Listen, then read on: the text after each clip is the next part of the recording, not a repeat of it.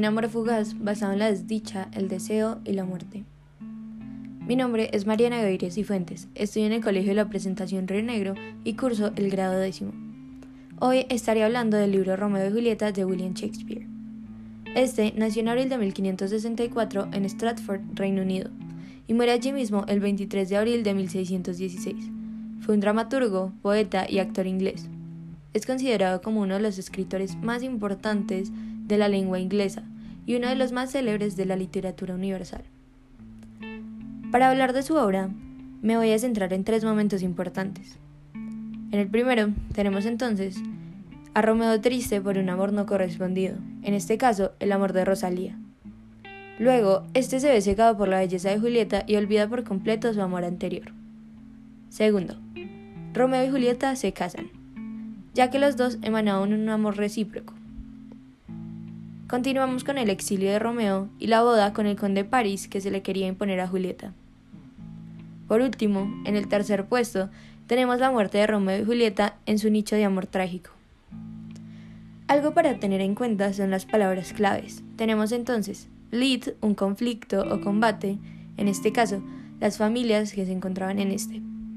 Las familias que eran la Capuleto y la Montesco, el amor, la muerte, las sensaciones, los sentimientos, la poesía y por último la exageración de los gestos, con los que se desarrollaba la historia. En cuanto al tema en el que me voy a centrar es la locura y razón. Relaciona la locura con el amor que desprenden Romeo y Julieta uno por el otro, un amor instantáneo que se veía real, ya que los dos tenían consentimiento de lo que sentían pero a causa de los conflictos que tenían sus familias, el desdén que sentían y el odio que emanaban, hizo que estos dos se amaran en secreto. En cuanto a la razón, como bien sabemos, los seres humanos somos seres sociales por, por naturaleza. A su vez, también somos seres sexuales. Y al no tener algo, buscamos los medios para conseguirlo. En este caso, para Romeo, era Julieta. Y al fusionar el deseo, la audacia y el ego, Romeo realiza actos compulsivos y ciegos como es casarse con su amada, un día después de haberla conocido.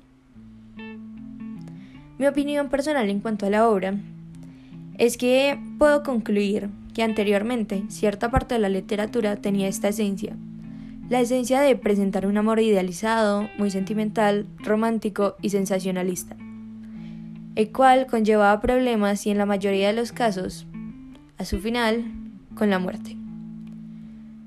La forma en la que el dramaturgo describe el texto es muy excepcional. Es poesía. Se puede apreciar la delicadeza con que se expresa y la forma en que se habla describiendo sentimientos fuertes de una forma hermosa y delicada. Algo que vi marcado fue como en aquella época eh, se apreciaba o se le tenía otro significado a la muerte.